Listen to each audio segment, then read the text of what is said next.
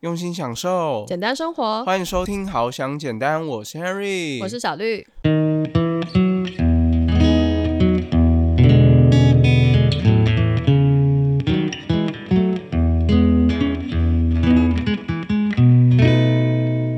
包括之前提到说 Henry 是如何就是接受到媒体的采访，然后一路成名的过程，虽然是没有到成名啦，什么成名过程？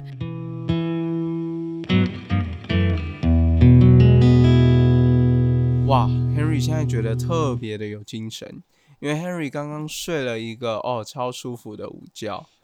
我们今天呢一样是在一个半户外的，就是上次跟大家分享的这个镜头咖啡工作室，我们一样在这边录音。嗯，然后呢，刚刚呢虽然我是躺在外面，然后呢稍微晒了一点太阳，脚都快被烧焦了。对对对，户外的沙发，但我就觉得这边还是非常的简单，非常的放松，让我有一种很慢活的感觉，所以我刚才一样睡得非常的好，非常的舒服。嗯，其实就是这种简简单单的感觉。你在一个比较接近大自然的地方，通常就一定不会有冷气嘛，但你还是会觉得蛮舒服的。我觉得空气啊，它只要干净啊，然后跟那个有一些分多精的那种感觉啊，就对我们来说就已经很舒服了。真的，我真的每次只要来到平溪这个静讨咖啡工作室这边，我都觉得真的就是用心享受简单生活的感觉。嗯哼哼，对啊，我怎么偷 slogan 来形容？反正就是可以在这边录音，我觉得哎、很开心，是一个很放松的环境之下，让我们可以直接录音。所以如果等一下听到一些可能生物的翅膀的声音啊，然后或者是一些虫鸣鸟叫啊，也不要太介意。哦，这边真的生物圈非常的丰富。刚才听到一个就是有在叫的声音，然后呢问了一下叫是，什么？听起来很可怕，有在叫，谁就是有？那个啊啊啊的声音，哦然后呢，结果问了一下才知道，哇，原来是山枪在叫。嗯，然后我刚才在那个就是这个室内里面呢，我一直听到有翅膀啪啪啪的声音，我想说到底是什么？然后一抬头看，是一只飞不出去的蜻蜓了。然后它现在已经飞出去了，对，不然的话可能会一直听到一个微微的翅膀声，就是一只还蛮大的蜻蜓，它会打到那个天花板的声音，这样。对我都觉得哇，这种声音，这种自然的声音，真的就是感觉啊，用两个字来形容，我觉得特别的合适，就是忘我的境界。哦，我觉得我刚才躺在那个沙发上，仿佛我跟这个世界融为一体，仿佛我就是世界，世界就是我，我就是太阳系、宇宙万东物？而且忘我不应该是醒着的状态吗？睡着可以忘我吗？嗯你就是睡着而已啦，忘什么我？好啦。OK，keep、going，、OK，今天在这个很轻松的这个环境之下呢，对我觉得录这一集很适合，因为我觉得这一集呢是一个比较沉重的一个故事。对，因为这一集的故事呢，他呃，这个投稿人呢，嗯他非常详细的去讲述自己心里面遇到的挫折，还有心里面的状况。嗯，那今天呢，也会分享他的故事来跟大家讨论一下，对，就是看怎么样，就是去帮他，可以让他心情缓和一点，舒服一点。嗯，然后她就是来自新北的一个二十九岁的匿名的女孩，我们还是就暂且称呼她匿名的女孩。对，要保护当事人，她很愿意分享这个故事，其实我就觉得已经很勇敢，然后而且是很开放的。对，因为我觉得通常蛮多人不愿意揭露就是自己这么脆弱的故事，而且这也是我第一次真的听到当事人他真的自己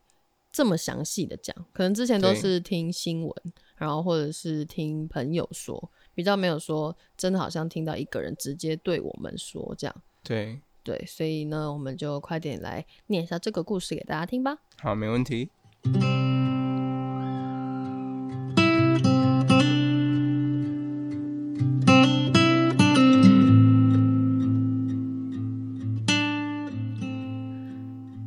好，我是住在世界上的某个人。我有个烦恼，这个烦恼困扰我很久了，不是别人的事情，而是我自己的。从高中开始，我在爱情里遇到挫折，就有明显的轻生倾向。我会想伤害自己，减缓痛苦，也发生过几次自残行为。当下的情绪都是非常歇斯底里，接近无法控制。我讨厌这样的自己。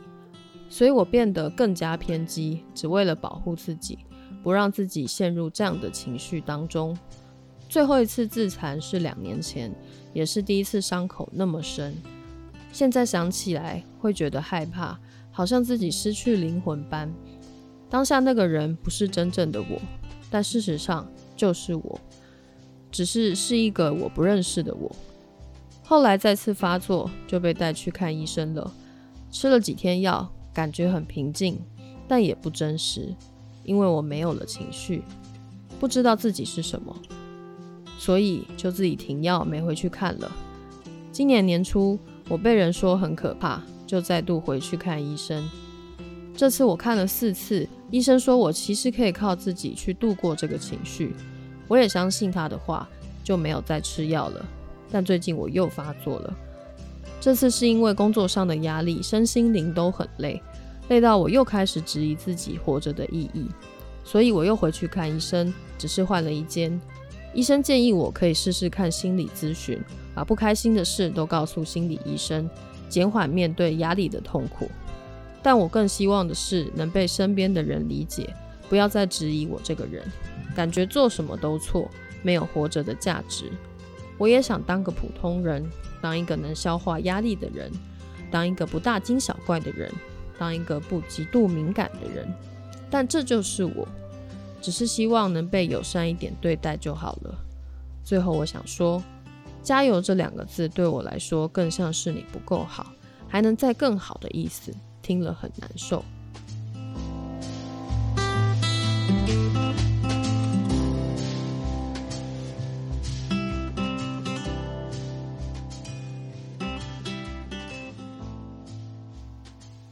刚刚呢，听完这一则故事，那我听完之后，我就觉得说，其实有蛮多地方，就是我自己之前在比较忧郁的时候，其实还蛮有感触的。嗯，特别呢，我觉得他在最后两句话提到说“加油”嘛，对这个部分，就是会觉得说别人好像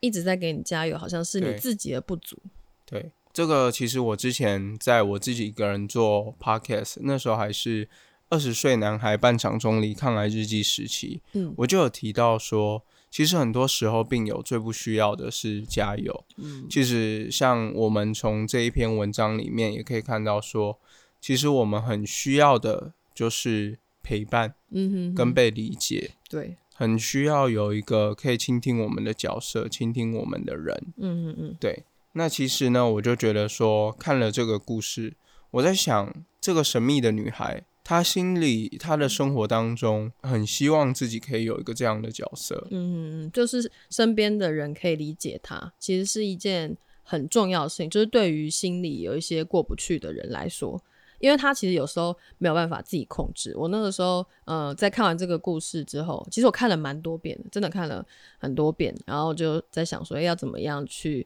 嗯，找一些资料啊，来就了解他心境的状态，因为毕竟。我们也不是他，然后也没有过这么类似的经验，所以我就去看了一些那个心理师的文章，对，然后就有看到说，其实他们当下，他其实自己也有描写到，就我不知道刚才大家听故事的时候有没有注意到这一段，就是在可能有一些轻生或者是那个自残的一些过程当中呢，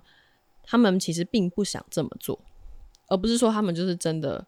想这么做才做。对他不是中间有提到，我再讲一次好，就中间他有讲到说，觉得当下的自己那个时候不是他，可是其实那个就是他，也就是他其实不想做这件事，他可能是因为呃情绪上太痛苦，所以想要用其他的痛苦说来逃避啊，或者是说来减缓他原本的痛苦啊，不能说是逃避，就是因为原本的状态太痛苦，所以才会用另外一个方式解决这样。但是我们这边还是就是要呼吁一下，就是无论真的是无论不管遇到什么事情，你还是一定要说留着你的这样子生命嘛，你才可以继续有其他的改变，你才有可能有其他的希望。这样，所以不管是再怎么样，真的是没有别的事情，没有任何事情比你的生命重要。对。然后我们其实也是知道说，就是他会这样做呢。不是出于他自己的意愿，所以希望说他可以去寻求其他的帮助。但当然，他也真的是寻求了很多其他的帮助，而且他还最后诶投稿给我们了，然后他也去找过呃医生等等的。我觉得这些都是很棒的一个那个寻找自己出路的方式。对，所以我觉得这个神秘的女孩呢，她也是不断的在寻求她的方法，然后呢，去看怎么样去面对这样子的问题。嗯，对，对，就是请所有听到这个故事的人，就是告诉他们说，真的不要放弃，因为一定有其他的方法，绝对有方法，只是当下可能还没有想通，或者是说还没有找到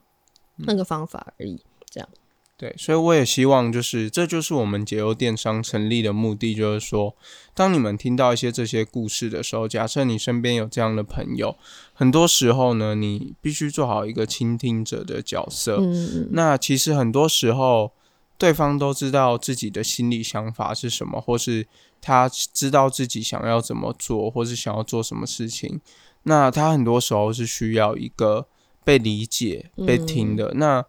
这就像呃，Henry 的有一些朋友，然后来找 Henry 说他们因为什么样的事情很难过啊，他该怎么办？但是其实他在问这些事情的时候，很多时候心里都有一个答案。嗯嗯嗯，我们其实没有办法说给他什么答案，因为毕竟我们可能也没有说这么多人生的经验，可能有一些经验没有错，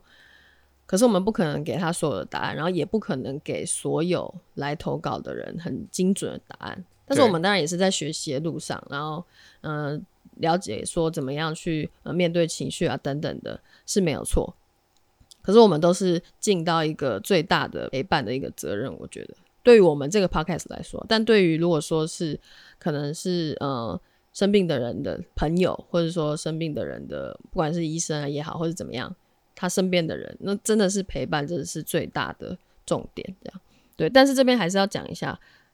虽然我们很努力说要学习给予价值，但是我们毕竟还是不是医生，对，所以如果说呃有更严重的情况，就是在心理上你有更严重的一些无法控制的情况的话呢，那还是必须要去寻求专业的医生的协助。对，然后呢，在这里呢，其实我看完这个故事啊，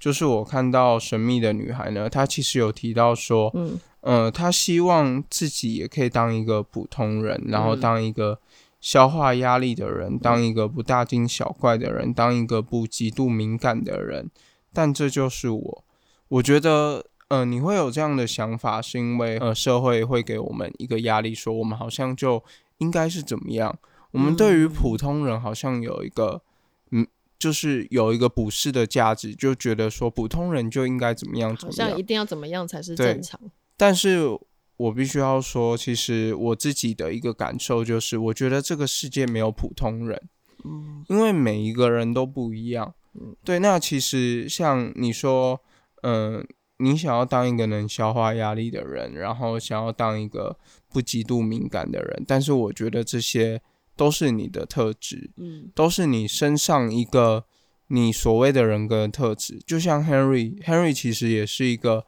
非常非常极度敏感的人，嗯，在这边跟神秘的女孩，就是还有所有的听众分享 Henry 自己当初的一个故事。嗯，Henry 当初呢，就是曾经有去听过，就是那种呃下半身瘫痪的。呃，生命斗士，然后呢，去分享他们自己的生命故事，就是他们是因为什么样的原因呢？就是因为这样导致自己下半身瘫痪，然后他们生活上有什么样的困难？嗯，当时呢，Henry 就曾经在那时候还在军校的时候，嗯，我听讲座，听听听听听，听到一半，我就觉得我整个背脊发凉，然后觉得我浑身不舒服，然后呢，觉得说。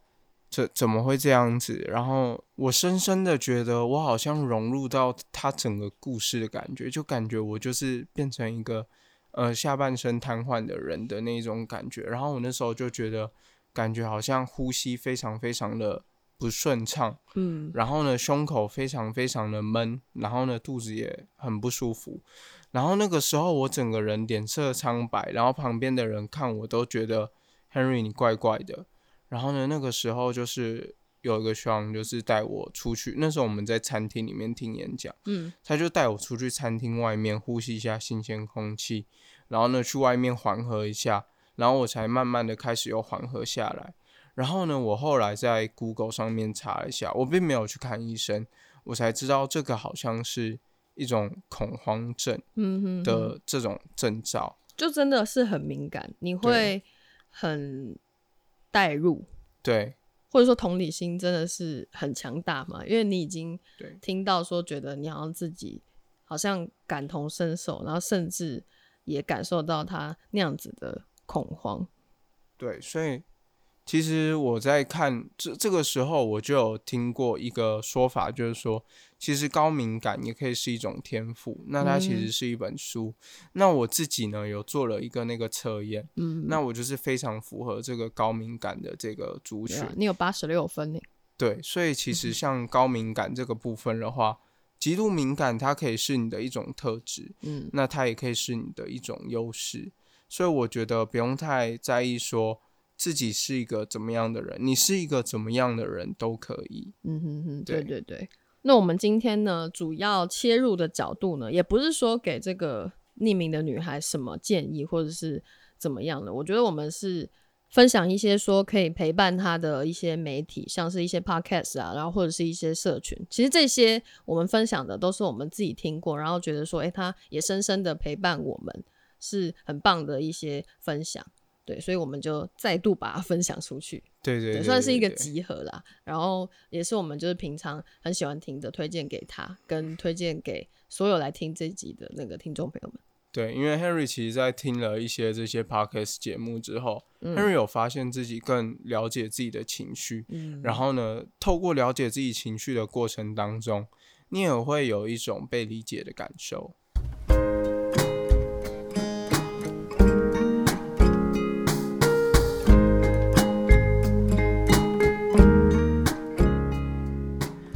果喜欢我们的节目，可以在各大平台订阅我们，给予留言评价。如果你正在经历低潮，欢迎你透过资讯栏的解忧连接投稿，让我们帮你一起解忧，离你的简单生活更进一步。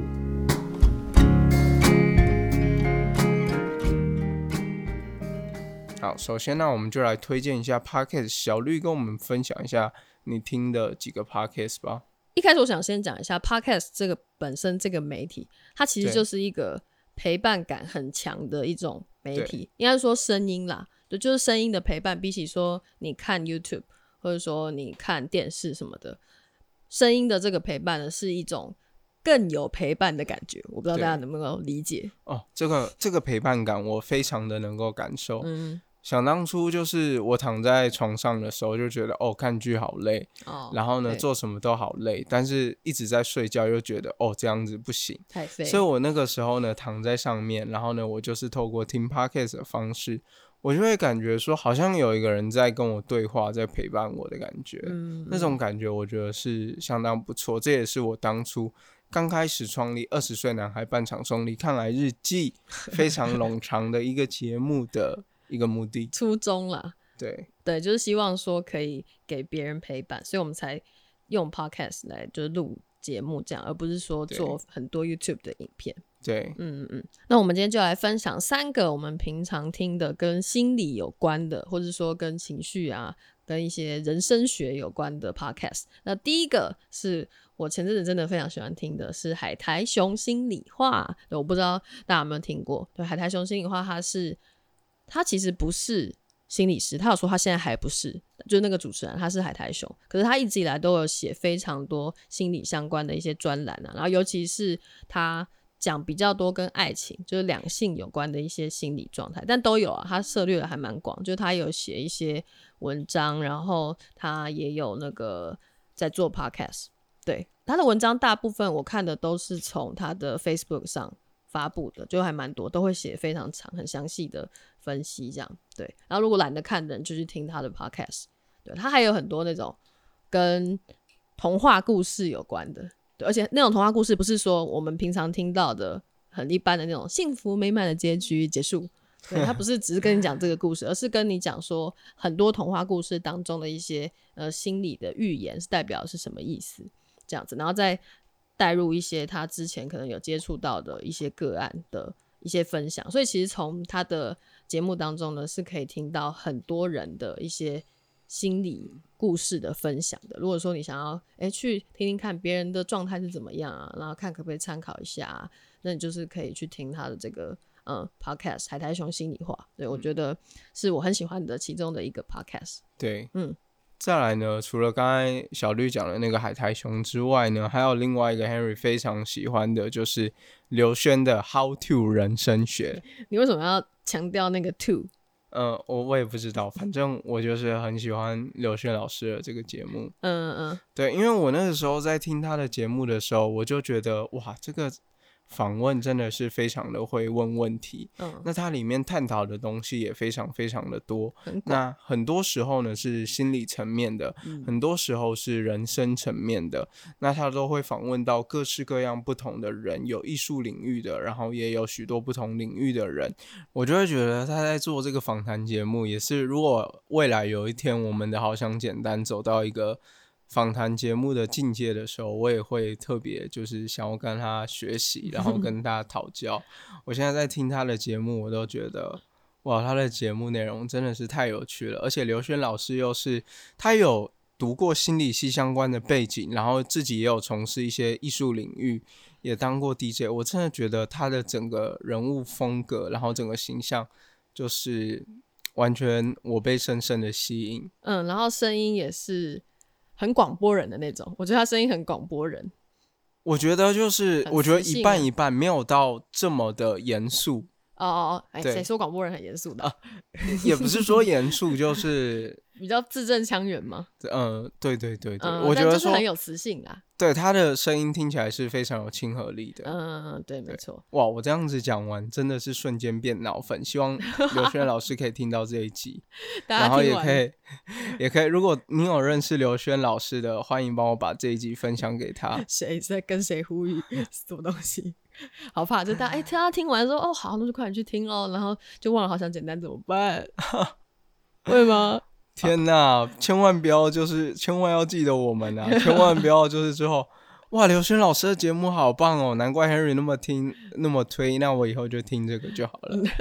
啊，应该大家不会这样啦。OK，, OK，好，我们推荐最后一个我们很喜欢的 podcast，也是常常都在排行榜前几名的一个跟心理学有关的 podcast，它就是哇塞心理学。对，我觉得他们是算是偏很活泼的啊，应该是说我比较常听的单元是那个哦，因为他们一个 podcast 节目里面有很多主持人，然后每个主持人负责的单元不太一样，对，有跟法律有关的单元，然后也有跟那个就是亲子啊，或者说比较轻松的一个主题有关的单元。哦、我就比较常听那个比较轻松的主题，就娜娜心理师，他会分享之前有分享一些跟剧有关的，我就觉得。啊特别有兴趣，像之前有一阵子很红啊，那个虽然是精神病，但没有关系对，的那部剧，然后他就有做，我记得做了两次左右的分析吧，就在讲说，诶，他剧情里面提到了什么心理学的观念，就跟生活是很契合的，不会说把心理学讲的很学术，然后是很生活化的，然后可以直接应用的，我觉得很有趣，然后很喜欢听他们的节目，这样。好，那刚才分享完这个 podcast 的部分，嗯那这个部分的话，我会觉得说它比较像是一个就是陪伴的这个状态。那嗯接下来呢，其实除了就是陪伴的部分，很多时候我们在面临这样的情绪的时候，我们是很需要去把它说出来的，然后呢，嗯去对对对表达自己的情绪，表达自己的想法。所以接下来呢，我们要分享一个社群，就是当初呢 Henry 在里面发迹的一个社群，就是我们都有病。对，这个社群我们已经在节目里面讲烂了，对，讲超多遍了哎、大概讲了两三遍了吧。包括之前提到说 Henry 是如何就是接受到媒体的采访，然后一路成名的过程，虽然是没有到成名啦，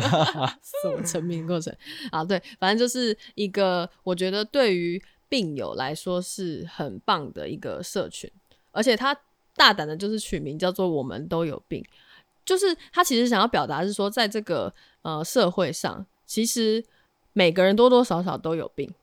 可是好像别人会觉得说，哎、有病是在骂人吗，还是怎么样对？那其实不是，它是一个很普遍的一个状态，只是说可能别人有没有发现你有没有生病，就是搞不好有些人是很隐性的，然后或者是他就是没有去看医生，或者是他没有病视感，他不觉得他自己有生病怎么样，反正是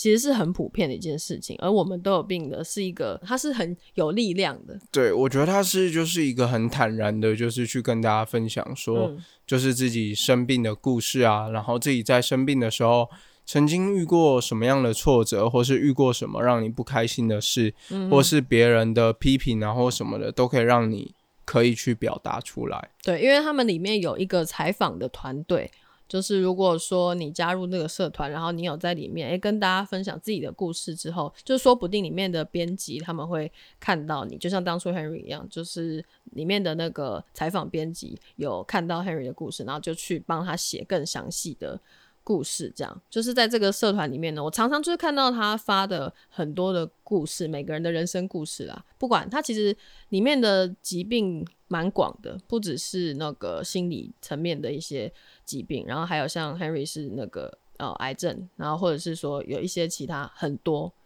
各个方面的疾病，他都有在这个社团里面分享过类似的故事。对，如果说真的是。诶，觉得想要听更多相关的这种病友的故事啊，然后或者是你想要跟大家分享，对你想要跟大家分享，在这个社团里面呢，它真的是一个非常非常非常友善的一个病友社团，而且我也觉得不要很排斥说，哦，会不会就是生病的人才要进去？没有啊，就是而且你也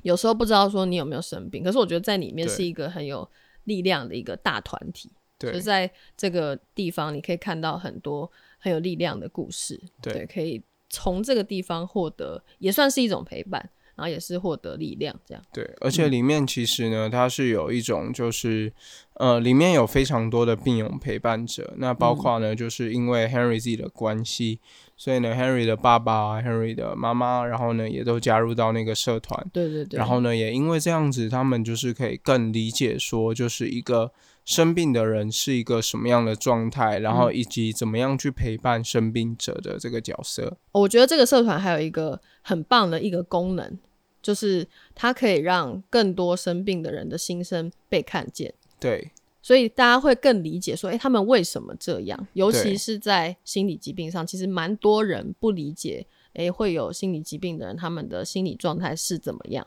对，所以通过这个。分享会让更多的人了解到，说，诶，他们其实是这样子的心理状态的。你也不能说，呃，去怪他们怎么样怎么样，他们其实也是一种生病，就是会让我们彼此的那个隔阂更少一点。我也觉得说，这个呢，其实就可以去降低，比如说像之前有某位艺人就讲出一些不是很得体的话，嗯。那 Henry 这边就不细讲了，所以我觉得那个就是不够去了解，就是呃病友的一个状态。那我觉得他们这样的社群呢，或是这样的媒体在网络上发声，也可以让更多的人去理解他们。这样，嗯嗯，就是一个让更多人理解彼此的一个社团。OK，好，那最后我们想要分享的一个方法呢，它是一个。我觉得很有效记录自己情绪，然后或是说心理状态的一个方法。对，这个方法呢是写情绪日记。那写情绪日记这个部分呢，其实也是一种让你自己更了解你自己的方式。嗯，很多时候我们希望别人能够理解我们，那其实我们也要试着就是去先理解自己。对，先理解自己，因为你理解自己之后，你才比较懂得如何表达自己的情绪。嗯，那你了解如何表达自己之后，你身边的人也会。更懂你，就是你现在的情绪状态，或是你处在一个什么样的状态？嗯，因为情绪非常复杂，对，有时候就是你会觉得很混乱，真的是非常混乱。什么叫五味杂陈？五味杂陈其实就在五味吗？是真的五味吗？我不管，反正就是有时候其实真的很复杂，你自己都搞不懂的时候呢，写这个很很有帮助。就你写下来，然后你可以慢慢的分析，或者甚至说你当下。其实也不知道怎么分析，但你就是想到什么写什么，写流水账也没有关系，反正就是当下先做简单的记录是最重要的，你的一些想法啊、情绪，然后你可以等说，哎，可能之后冷静一点再思考也没有关系。对，那教一下写的方法好了，写的方法呢，其实就真的非常简单啊，就是你记录一下现在发生什么事情，然后可以的话，你也可以写一下时间、地点啊，有什么人物啊。然后重点是情绪嘛，然后那个情绪呢，要避免写太笼统的字眼，因为如果太笼统的话，可能你写了也不知道自己是什么状态。像比如说，我现在觉得很难过，嗯，然后就写完了，哎、难过，然后到时候再看，就想说啊，是难过什么？在难过什么？真的不知道，就是难过太多种了。我们之前在我们的 Instagram 上有分享过，那个有一个德国的一个作家，他写悲伤词典嘛，那个难过就有八千种。对，对，所以你的难过是哪一种？真的要你自己就是写的清楚一点，避免太笼统了。对，这个是写情绪日记的方法。然后也跟大家分享一下，说写情绪日记的好处。对，它的好处就是你把日记本，我不管，或者说一张纸吧，当做是你倾诉的一个垃圾桶，那你就把你所有的情绪，它不管多负面都没有关系啊，你不用害怕说你是跟一个人讲，然后他可能需要承受什么。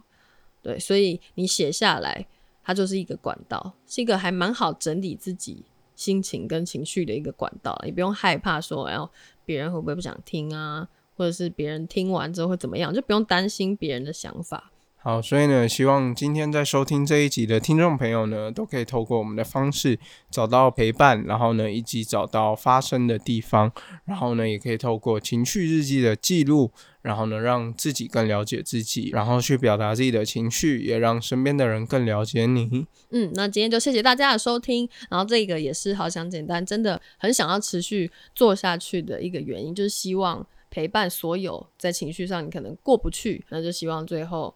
好像简单的可以持续的，就是陪伴大家。如果可以的话，也可以用每个月一杯咖啡的钱赞助我们，帮助我们做出更好的节目，帮助更多的人。那我们就下周再见喽，拜拜。拜拜。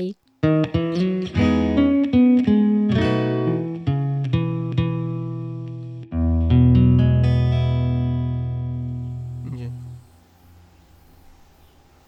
火车来了。嘟嘟，哇，好准哦，我跟他同时哎。对啊，所以你看，大家就会知道说，哇，我们这个地方真的是有很多各式各样的声音，嗯像火车也是我们这边当地的一个特色。讲的好像我是当地人呢、你自己是哪？你是村长还是好了，这个可以当做这个